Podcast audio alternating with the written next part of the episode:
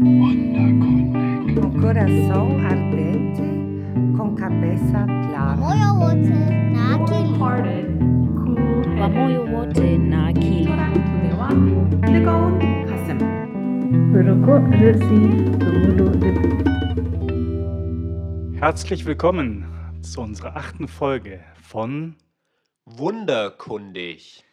Und heute geht es zum Thema Korruption und Kontrolle mit Song Kim. Und Simon Wiesgickel. Ja, und wir hatten eine spannende Zeit. Letztes Wochenende waren wir im schönen Salzburg und haben uns mit anderen unterhalten zur Befreiungstheologie und kritischer Entwicklungsforschung. Und es hat auch was bei uns ausgelöst. Also nicht nur, dass wir dieses Thema aufgenommen haben, wo es sehr viel auch um die Frage geht, wie können wir eigentlich besseres Leben hier bei uns und in anderen Teilen der Welt erreichen und was steht uns dabei immer wieder im Wege, sondern auch, dass wir uns in Österreich befunden haben, hat natürlich was mit unserem Thema Korruption und Kontrolle zu tun. Und das sagen wir natürlich mit einem gewissen Augenzwinkern. Aber wir fangen mal an mit unseren eigenen Geschichten. Simon, Korruption und Kontrolle. Was stellst du dir darunter vor? Du hast eine Geschichte mitgebracht. Ja, ähm, wir waren ja beide in Hongkong und meine Geschichte war, man merkt ja immer, wenn man in anderen Gegenden ist, geht schon los, anderen Ländern, äh, auch in Europa, aber nochmal im weltweiten Kontext, dass es einen ganz unterschiedlichen Umgang mit äh, Trinkgeld gibt. Also ähm, wir sind ja beide in Schwaben aufgewachsen, da weiß man natürlich, dass es da auch einen sehr schwäbischen Umgang gibt mit äh, dem Thema Trinkgeld. Das meine ich jetzt nicht, sondern in Hongkong ist mir aufgefallen, da hatte ich, ähm, da kam dann der Umzug, unsere Kisten, die kamen und also die waren wirklich sehr, sehr bemüht. Der Mann, mit dem ich mich da unterhalten habe von der Agentur, der ist also schon Tage vorher zu uns nach Hause gekommen, hat äh, alles ausgemessen bei uns, äh, dass auch die Kisten in den Aufzug passen. Dann haben sie das alles ausgepackt, nach oben getragen, wunderbar gemacht. Und am Ende wollte ich ein, also ein Trinkgeld geben. Und Was ja in Deutschland üblich wäre. was unbedingt üblich wäre und äh, wurde dann aber sehr entrüstet angeschaut. Also ist, ich hatte das Gefühl, jetzt habe ich wirklich einen großen Fauxpas begangen. Jetzt bin ich in ein Fettnäpfchen reingetapft. Da muss ich ja meine Geschichte dazu erzählen. Ich hatte auch einen Umzug in Hongkong und dann habe ich den Leuten ein Trinkgeld gegeben und vielleicht, weil ich es war, haben sie es genommen. Okay.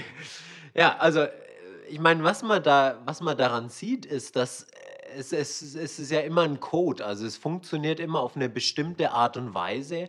Was ist angemessen? Wie gebe ich das Trinkgeld? In welchen Situationen gebe ich Trinkgeld? Ich meine, mir ging es dann so in, in Hongkong, vielleicht habe ich das dann auch immer falsch gemacht. Du wirst es mir jetzt äh, dann erklären, wie es besser gegangen wäre. Ja. Auch im Restaurant, wenn ich da ein äh, Trinkgeld geben wollte, dann war es oft so, dass also die Bedienung dann gesagt hat, nein, sie möchte kein Trinkgeld annehmen, sondern sie freut sich, wenn es mir geschmeckt hat und wenn ich mal wiederkomme. Ja, das ist die normale Handhabe in Hongkong. Man gibt da in einem chinesischen Restaurant natürlich kein Trinkgeld, sondern man kommt beim nächsten Mal wieder. Das ist die Art, die Wertschätzung auszudrücken. Und Genau. darum geht es ja, irgendwie Wertschätzung auszudrücken. Und ich meine, da merkt man auch schon, es geht, es geht immer auch um das Thema Beziehung. Also Korruption ist ja was, was, äh, was Beziehungen äh, herstellen soll. Ne? Also man sagt ja auch irgendwo Fetterless-Wirtschaft. Also wenn es darum geht, irgendwie auch soziale Beziehungen, die vielleicht gar nicht bestehen, die überhaupt erst zu etablieren und auch äh, das Geld als Schmiermittel, was das Ganze etwas flüssiger dann gedeihen lässt. Ja, oder was bringt man mit, wenn man irgendwo hingeht? Was hat man dabei? Was heißt es? Ich lade dich ein. Ja, darf man das mit einem Kollegen mitgehen, der einen auf ein Bier einlädt? Äh, darf es auch ein bisschen mehr sein? Darf es auch ein Essen sein? Darf es auch ein Nicht-Kollege sein? Genau, Und so da, da schwingt dann aber Song, da schwingt dann auch immer mit dieses Thema Kontrolle, weil es um eine soziale Handlung geht, hat es Mhm. auch was mit äh, Kontrolle zu tun. Und ich erinnere mich dann gleich an die nächste Geschichte. Das war dann, als es mit Corona in Hongkong schon losging, standen wir im Aufzug und ähm, dann hatten wir keine Maske, weil wir einfach nicht schnell genug waren, Oh uns noch je. Masken zu besorgen. Und dann standen also die Leute äh, da alle mit Maske und haben uns wirklich böse angeschaut, also so kam es mir vor.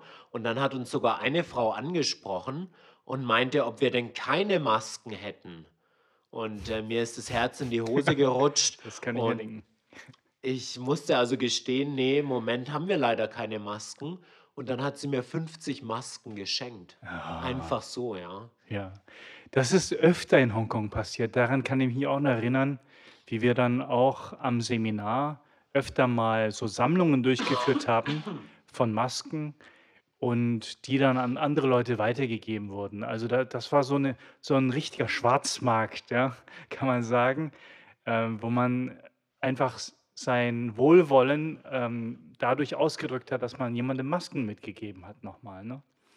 Ich glaube, Song, wir haben den Bogen gespannt, das Feld bereitet.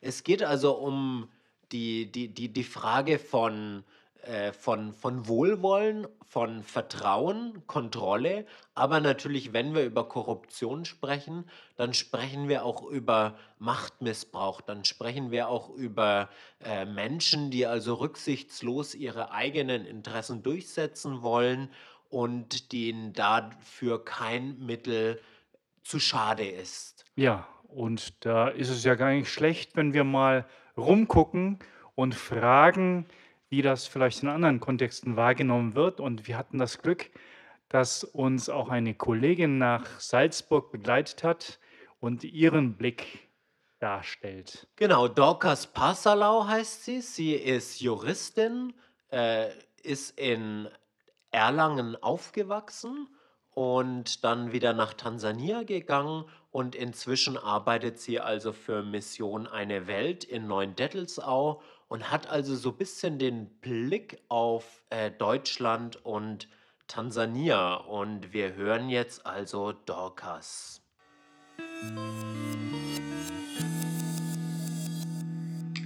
Ähm, in Tansania gibt es aber auch ähm, ein unabhängiges Büro speziell für Korruptionsprävention und ähm, Korruptionsbekämpfung.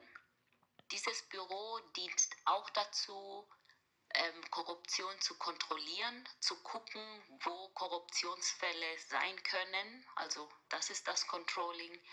Aber auch, ähm, man kann auch korrupte Fälle dort melden und sie werden dort behandelt und die Verantwortlichen werden in Rechenschaft gezogen. Also sie können dann auch vors Gericht gebracht werden. Ja, und ich habe mich da beim Hören gleich gefragt, gibt es eigentlich sowas in Deutschland? So eine, das wäre so eine Ombudsstelle. Ich meine, es gab ja die große Diskussion, das war dieses Jahr im Wahlkampf, wo es um das Thema Steuer ging. Also äh, da wurde in Baden-Württemberg eine Stelle eingerichtet, wo man sich also hat hinwenden können, wenn man ähm, da mitteilen möchte, dass, dass, dass man das Gefühl hat, dass jemand ähm, es mit der Steuer nicht so genau nimmt, Steuerbetrug konnte dort gemeldet werden. Ähm, das Gleiche gibt es große Aufregung aus Bayern, ja, auch dem Mhm. Wahlkampf geschuldet. Das Gleiche gibt es natürlich auch in Bayern. Man kann auch zur Polizei gehen und kann dort jemanden anzeigen oder Aber eine auch den Anzeige. Nachbarn zum Beispiel oder den Genau. Kollegen, dessen Gehaltsmitteilung Mhm. man zufällig gelesen hat und denkt, das passt gar nicht zu dem Lebensstil. Zum Beispiel, also das wären so Möglichkeiten, das gibt es auch. Aber ich meine, bei der Dorcas klang ja auch an, es geht da um, um größere Fälle. Also es geht jetzt nicht irgendwie um äh, Steuerhinterziehung im Bekanntenkreis, sondern es geht da wirklich um Fälle, dass sich die Politik als käuflich erwiesen hat. Und ähm, man kann ja auch sagen, jede, jede Reaktion von so einer Institution ist natürlich auch eine Reaktion auf, auf einen Skandal, den es davor gegeben hat. Ähm, also vielleicht sind einfach in Deutschland die Skandale noch nicht groß genug, auch wenn man jetzt zum Beispiel an sowas wie die Maskenskandale denkt, Hm. äh, die es ja auch in, in Bayern durchaus gegeben hat. Ähm, dennoch haben wir jetzt meines Wissens zumindest nach keine so eine unabhängige Stelle für Korruptionsbekämpfung. Ja. In Bayern kennen wir uns ja nicht so perfekt aus, aber wir hören mal noch ein bisschen weiter, was die Dorcas zu sagen hat. Also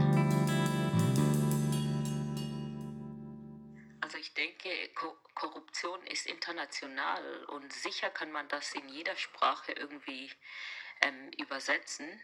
Ich kann jetzt nur zwei Sprachen außer Deutsch. Das heißt, ich weiß, dass es in Kiswahili Hongo heißt und im Englischen ist es Corruption. Und ja, es hat was mit Manipulation zu tun. Und ja, ich denke, das ist uni universal. Ja, finde ich ganz spannend, wie sie das sagt. Das macht ja auch nochmal nachdenklich.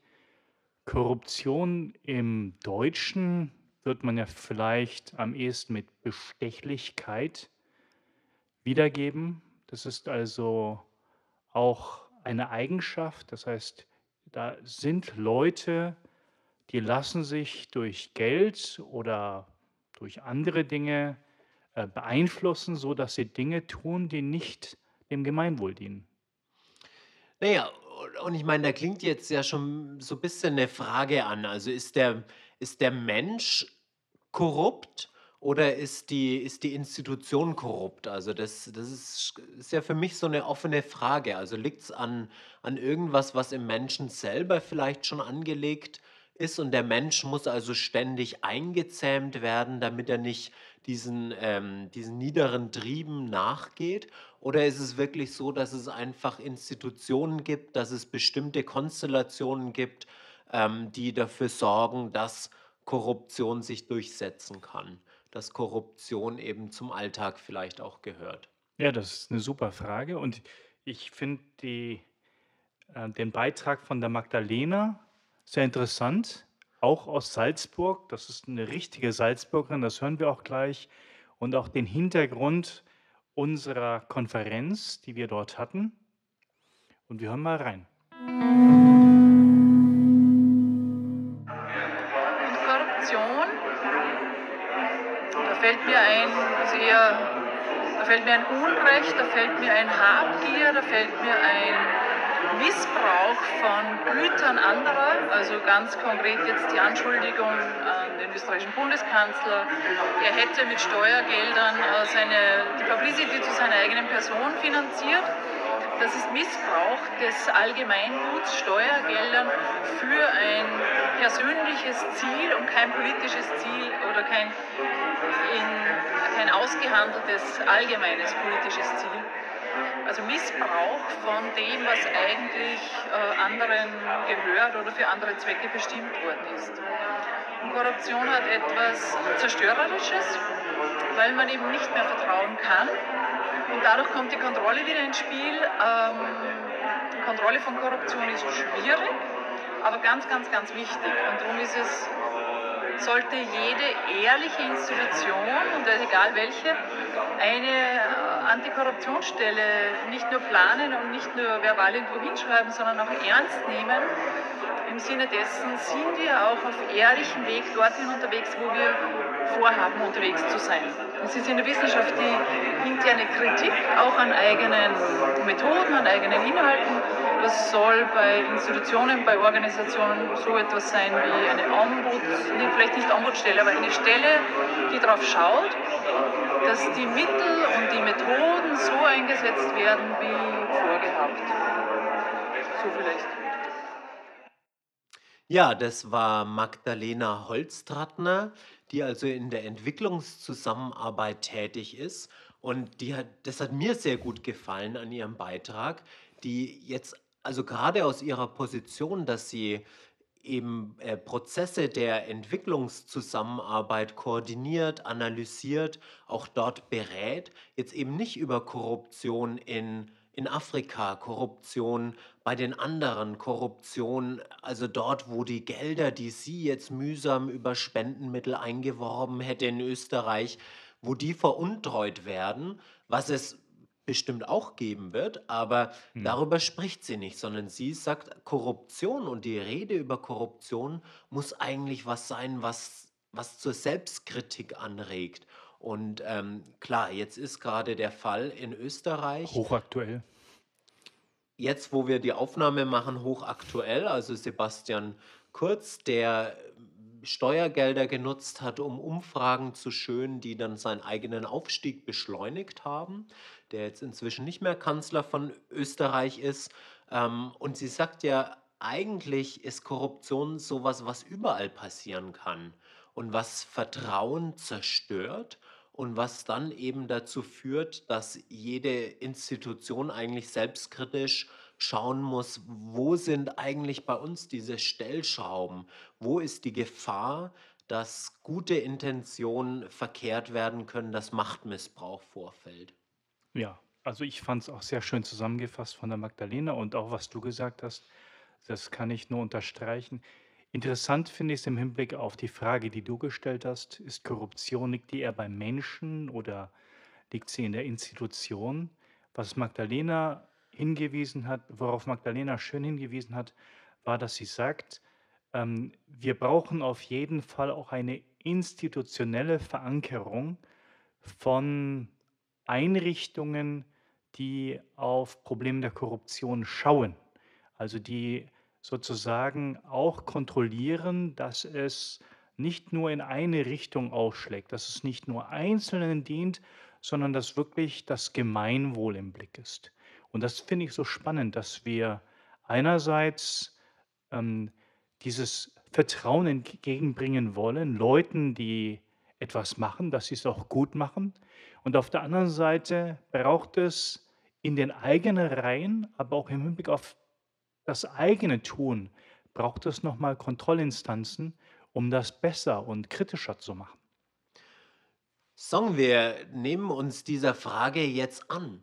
Du bist derjenige, der viel drüber nachgedacht hat, wann der Mensch eigentlich Gutes tut, wie er Gutes tut, ob er überhaupt gut ist. Das sind die Fragen der Ethik. Kannst du uns darauf eine Antwort geben? Ist der Mensch schlecht? Ja, das finde ich eine super Frage. Ähm, ich habe es ja vor allem in einem Bereich untersucht, wo es um die sogenannte Güterethik geht, also die Ethik des Guten. Und da geht es ganz stark um Motivationen, also was uns antreibt, worauf wir hinschauen und so. Und die Grundthese der Güterethik ist eigentlich, der Mensch kann letztlich nur das tun, was er als gut erkennt. Edel sei der Mensch hilfreich und gut, ja? Ja, das ist dann so eine Plattitüde. Also selbst für Goethe könnte man noch bessere Sprüche finden. Ähm, aber das Interessante daran ist, warum muss man sich dann in einer güterethischen Perspektive auch mit dem Schlechten auseinandersetzen? Was heißt das eigentlich? Was wäre verloren in einer ethischen Diskussion, wenn wir nicht über Korruption sprechen würden? Und da merkt man es ganz deutlich, wir wollen von dem sprechen, was die Menschen antreibt, etwas zu tun, was sie motiviert. Und gleichzeitig sehen wir darin schon einen Haken. Und ich finde das ganz gut ausgedrückt in verschiedenen, zum Beispiel Bibeltexten, aber auch anderen Traditionstexten, wo es ganz deutlich gemacht wird, die Welt, in der wir leben und die Menschen, mit denen wir es zu tun haben, einschließlich un- unserer selbst, die sind zwar nur motivierbar durch das Gute, aber da ist irgendwo der Wurm drin. Und genau das nennt man Korruption. Naja, lass uns, lass uns dem ein bisschen nachspüren, weil ich meine, du hast es jetzt so ein großen, großes Fass aufgemacht und ich denke, am klarsten ist es ja noch, wenn man uns den, die, die, den biblischen Befund anschaut. Also wenn wir darüber sprechen, äh, quasi, was ist das jüdisch-christliche Erbe in dem ganzen Bereich, da kann man es, glaube ich, noch relativ klar machen. Wie Ja. schaut es denn da aus, Song? Also das ist einfach die Grundfrage, gibt es einen Hang des Menschen zum Bösen? Und zum Beispiel in der Noah-Geschichte, in der Flutgeschichte, die geht ja davon aus im Buch Genesis, dass Gott das Böse sieht, das in der Welt geschieht.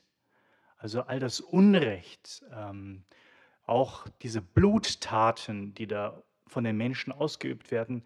Und dann ja gewissermaßen mit einem Seufzer sagt, der Mensch ist böse von Jugend auf. Naja, es ist ja auch eine Lerngeschichte Gottes, die darin steckt. Ne? Also wenn man es sich anschaut, irgendwie die ersten Male, wo der Mensch was Böses gemacht hat, also ich denke jetzt zum Beispiel an die Geschichte vom Apfel im Paradies, da hat Gott noch fast äh, naiv gefragt, was ist los, Freunde, ja?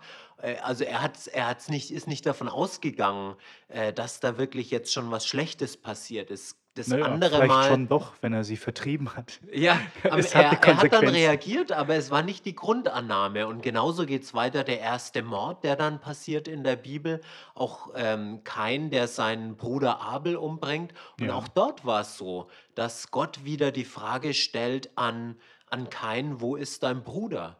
Und ähm, Kain dann darauf reagiert, bin ich etwa meines Bruders Hüter? Also da Mhm. stellt sich auch schon, äh, da ist vielleicht der Mensch noch etwas besser gedacht und dann aber spätestens, so wie du es jetzt gesagt hast, spätestens eigentlich mit der Flut ist klar, der Mensch wird als ein korruptes Wesen, das ist unsere Brücke davon zu sprechen, wird als Mhm. ein korruptes Wesen angesehen. Der Mensch verderbt von Jugend auf und es hat dann ja weitergeführt. Wir können jetzt über Augustin sprechen, über die, äh, die, die Erbsünde.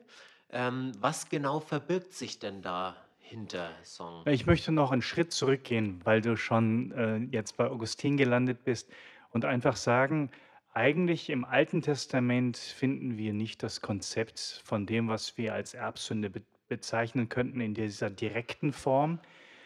Aber wie du es als Lerngeschichte Gottes ausgelegt hast, vielleicht kann man sagen, das ist einfach eine, ähm, eine Erfahrung, die da ist, dass je komplexer die Gesellschaften werden, desto deutlicher wird es auch, dass das Problem nicht nur an Einzelnen liegt, sondern im Ganzen, das, was wir strukturelle Sünde nennen würden vielleicht. Ja, und das zeichnet sich schon in der Flutgeschichte ab. Also es wird immer komplexer und mit der komplexen Gesellschaft tritt es auch auf, dass die Menschen, und da wird nicht gesagt, die sind es von Geburt an, sondern von Jugend auf. Das ist also auch eine Lernerfahrung. Menschen lernen, so würde es das Alte Testament wohl sagen, das Böse zu tun, und zwar schon ganz früh. Naja, sie lernen am Vorbild, könnte man sagen. Ne? Ja. Und äh, die, deswegen ist natürlich die Jugend da so ein wichtiges Wort, Genau. dass man sagt, okay, was sehen eigentlich die Kinder? Die Kinder sehen eben, wie Gesellschaft funktioniert, dass der, der gerade Weg vielleicht nicht der ist, der zum Erfolg führt. Da gibt es auch ganz viele Zitate jetzt im, äh, in der hebräischen Bibel, die können wir mal eins nach dem anderen auf, aufzählen. Ähm, aber interessant ist dann ja wirklich, was aus diesem spannungsreichen, aus diesem Le Lehr Lernprozess, auch aus diesem offenen, was dann bei Augustin gemacht wird. Genau, also du willst immer wieder auf Ja, Augustin ja. hinaus. Ja, da kommt es ja, im Christlichen kommt es sozusagen zum Umschwung, der dann bei Augustin so deutlich formuliert worden ist, dass es dann bis ins Mittelalter hinein und darüber hinaus transportiert worden ist, die Erbsündenlehre. Und die geht ganz stark davon, von der Erfahrung eigentlich aus, dass es Erlösung gibt. Also das darf man nicht äh, unter den Tisch fallen lassen. Augustin denkt immer von der Gnade her, von dem, was Gott tut, um den Menschen trotzdem zu retten. Und die Pointe von der Erbsündentheorie oder Erbsündenlehre ist zu sagen, wir stecken da von vornherein alle drin. Es ist niemand ausgenommen. Niemand kann sagen, ich habe mich besser verhalten als jemand anders, ich lebe ein anderes Leben, ich lebe Gott wohlgefälliger, sondern alle müssen merken, sie sind unter diesem Urteil der Korruption der Sünde. Naja, ich heb deswegen so sehr auf den Augustin ab, weil das dann natürlich auch von den Missionaren im 19. Jahrhundert genommen worden ist, um dann also zum Beispiel in Südindien den Menschen zu sagen, ihr seid alle schlecht Und weil ihr alle schlecht seid, ähm, gibt es aber dennoch einen Ausweg. Und der Ausweg ist eben das Christentum. Also die, Ja. den, den Menschen wurde erstmal gesagt, den, äh, den, den Inderinnen und Indern, dass sie Sünder seien. Und dann wurde ihnen aber auch gleich noch das Heilmittel äh, dazu verkauft, nämlich Genau, das genau. Christentum mit seiner Erlösung. Ja. Und das Interessante ist ja, dass davor, ähm, dass das gar nicht auf eine Realität getroffen ist. Also das Christentum war überhaupt nicht erfolgreich in Südindien und es lag auch wirklich mit daran, dass die Menschen gesagt haben, nee, ähm, wovon reden die Leute? Also ich, ich, ich nehme mich gar nicht so sehr als Sünder wahr. Ja, und das ist ja auch total interessant, dass es im Mittelalter nicht anders war. Also die meisten Menschen haben sich ähm, gewundert, was das meint, was das heißt und konnten damit auch konkret nichts anfangen. Und das ist ja das Interessante, was wir auf die Reformation zurückführen, wo man sagt, da, da wird auch die Pointe nochmal von Augustin deutlich gemacht. Nämlich, dass es gar nicht darum geht, den Menschen schlecht zu machen, und zu sagen, da ist nichts mehr möglich, sondern hervorzuheben, was dann nicht durch eigene Kraft, sondern durch als Geschenk Gottes äh, zustande kommt. Und ob man das in eine andere Kultur, in einen anderen Kontext übersetzen kann, das ist die große Frage, die wir in der Missionswissenschaft haben. Und ich würde sagen, wenn ich mir das so anschaue, wir stecken da noch mittendrin, oder? Naja, ich meine, aber das, das Interessante ist, wenn man jetzt mal den, den, das religiöse Spektrum aufmachen will, dass man natürlich in ganz vielen religiösen Traditionen so eine asketische Schule finden kann. Also wo auch gesagt wird, äh, der Mensch ist im Grunde ähm, entweder verderbt, Hm. äh, er hat irgendwo einen guten Teil und einen schlechten Teil und es geht darum, also diesen schlechten Teil ähm, zu kontrollieren oder sogar äh, zu verdrängen. Ähm, und, oder man könnte sagen, der Mensch ist eigentlich äh, grundsätzlich gut, ist erstmal äh, natürlich als Ebenbild Gottes ähm, in, einem, in einem Naturzustand oder in einem Urzustand erstmal richtig gut, ähm, aber wird dann eben durch sowas wie die Kraft der Sünde, äh, wird er eben immer, ähm, äh, naja, abgelenkt, verlockt oder wie auch immer. Ähm, und es geht also darum, den Menschen dran zu erinnern, was er eigentlich im Kern seines Wesens ist. Und egal in welche Religion ich jetzt schauen mag, Hm. also das, was ich ähm, so ein bisschen wiedergegeben habe, das äh, könnte man jetzt im äh, Schulen des Buddhismus oder auch teilweise in der äh, islamischen Anthropologie finden. Ähm, aber das Interessante ist, dass jede Religion hat also, sag ich mal, so ihre äh, eher äh, hedonistischen und ihre eher asketischen Ja. Schulen. Also eher die, Hm. die das Leben feiern und sagen, der Mensch, der Mensch ist gut und was wollen wir mit diesem ganzen Sünde und so weiter. Und dann eher die Schulen, die sagen, nee, der, der Mensch ist vielleicht doch nicht so gut, ist schlecht. Er muss eben durch Askese, durch Übung, durch Zurückhaltung, durch Fasten, muss der Mensch besser gemacht werden, gereinigt werden, seinem Urzustand wieder nahe kommen. Hm. Und das ist halt die große Kontroverse auch des 20. Jahrhunderts gewesen. Vor allem verbindet sich das ja mit dem, was die dialektische, die sogenannte dialektische Theologie gewollt hat, die sagt, dass was der Kern ähm, des christlichen Glaubens ist, sich ja in gar keine Religion, die immer auch auf der Suche ist nach der Selbstvervollkommnung, sich das gar nicht widerspiegelt darin. Und damit würden sie auch die dialektischen Theologen, wenn man sie ganz streng und ernst nimmt, würden sie natürlich selber die christliche Religion als Religion kritisieren, so wie alle Religionen zu kritisieren sind, als ein Versuch, das, was korrupt ist, unter Kontrolle zu bringen. Und die Idee war im 20. Jahrhundert zumindest, und viele Leute vertreten es ja noch, wenn, wenn sie diese Wort-Gottes-Theologie äh, mit zum Ausdruck bringen, die Idee war zu sagen, und da gibt es etwas, was ganz anders ist. Und was ich spannend finde, weil ich diese kontextuellen Theologien mir auch mal angeschaut habe, zum Beispiel in Japan, ähm, dass die japanischen Theologen Anfang des 20. Jahrhunderts einen kompletten Turn vollzogen haben. Es gab eine Zeit in Japan, als die Theologen gesagt haben: „Wir wollen auch genauso liberale Theologie machen“, die sagt, das Christentum bringt eine Form von erhöhter Kultur mit sich, was uns noch mehr hilft, alles unter Kontrolle zu bringen und alles zu verstehen und alles besser zu machen. Und dann gibt's so 'n Bruch, wo die meisten dieser Theologen sagen: „Aber das hieße eigentlich nur, Westler zu werden“, ja? Also, unter denselben Rahmenbedingungen. Und wenn wir wirklich ausdrücken wollen, was das Besondere am christlichen Glauben ist, dann müssen wir 'n Schritt zurücktreten und sagen: „Es ist ganz anders und es bringt uns durcheinander in unserer Suche nach Kontrolle.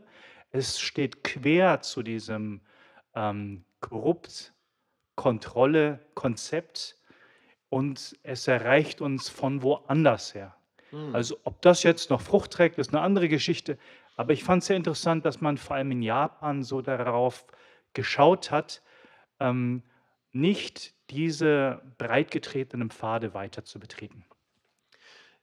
Ich denke, das ist 'n Thema, was wir uns in einer der nächsten Folgen mal auch genauer anschauen werden. Also, diese ganze Idee von verschiede Multiple Modernities, wie's genannt wird, also verschiedene Arten und Weisen, modern zu sein. Das kann ja auch, äh, überall was äh, was was Unterschiedliches sein.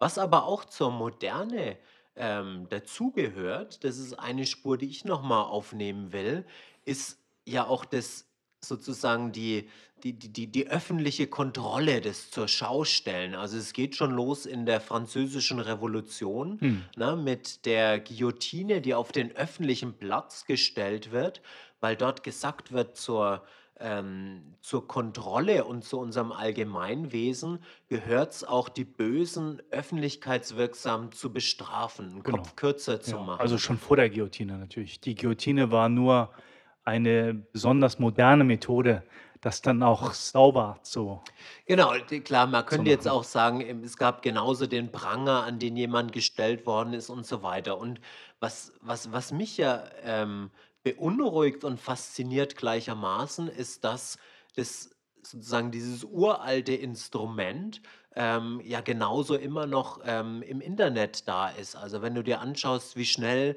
gibt's 'n Shitstorm, wie schnell wird Mhm. jemand, ähm, online an den Pranger gestellt Ja. und wie wie schnell, ähm, sind da eben auch Karrieren vorbei, weil eben da gesagt wird: „Ne, ähm, also dieser Mensch ist, äh, korrupt oder dieser Mensch ist verhält sich unmoralisch, äh, fertig, aus, Ende.“ Ja, aber wir hatten ja auch eine Situation mal, besonders im Internet, wo praktisch alles gesagt werden durfte, auch die schlimmsten Schmähungen, ähm, und auch angestachelt wurde zu terroristischen Aktionen und so weiter. Also, es war ja eigentlich schon klar, dass man da auch Kontrolle reinbringen muss, nur war nicht klar, auf welchem Wege. Und es ist ja bis heute noch offen, wie wir einerseits verschiedene Positionen im Internet erlauben können und andererseits dafür auch sorgen, dass Leute geschützt werden und nicht, äh, diffamiert und schlecht geredet und so weiter werden. Und da sind wir noch in einem Prozess, etwas zu finden und durchaus im im globalen Maßstab ist ja Deutschland da noch relativ liberal gewesen in in vielerlei Hinsicht. Na gut, und man sieht auch wieder also, wir wir haben ja angefangen von von Korruption, von, äh, Trinkgeld in unterschiedlichen Kontexten, äh, zu sprechen. Also, ich will jetzt nicht damit sagen, dass ich da irgendwas nach Hongkong geschmuggelt habe und, äh, dann versucht habe, mit, äh, Bestechung das, äh, zu übertünchen, ähm, und enden dann jetzt beim Internet, also, was ja vielleicht auch noch mal so 'n eigener Kontext ist, der seine eigenen Spielregeln hat, wie du sagst. Und was ich also ganz stark jetzt von unserem Gespräch mitnehme, ist wirklich dieser Impuls von Magdalena Holztrattner zu sagen: „Wir brauchen in unseren Institutionen wir brauchen, ähm, eben 'n System, wie wir dafür sorgen können, dass wir uns weiterhin vertrauen können.“ Weil ich denke, das ist das das Gefährliche, dass die Korruption am Ende natürlich auch das Vertrauen zerstört. Vertrauen in öffentliche Güter, Vertrauen in einen funktionierenden Staat, Vertrauen auch in ein gutes Miteinander zwischen den Menschen. Genau, und dazu braucht es aber immer wieder eine Diskussion darüber, was Korruption eigentlich ist, in den jeweiligen Kontexten. Und es kann ja zum Beispiel sein, dass wir, die wir relativ frisch wieder in Bayern sind, noch gar keinen Draht dazu haben, wie das hier alles funktioniert mit den Spätzeln. Und wer weiß, ob das letzte Wort schon darüber gesprochen ist. Bei uns ist sicher nicht das letzte Wort gesprochen, Song. Wir beschäftigen uns dann in einer weiteren Folge von Wunderkundig mit der Freiheit. Darauf freue ich mich schon. Äh, mal schauen, wie weit wir da kommen. Bis dann. Tschüss, Ade.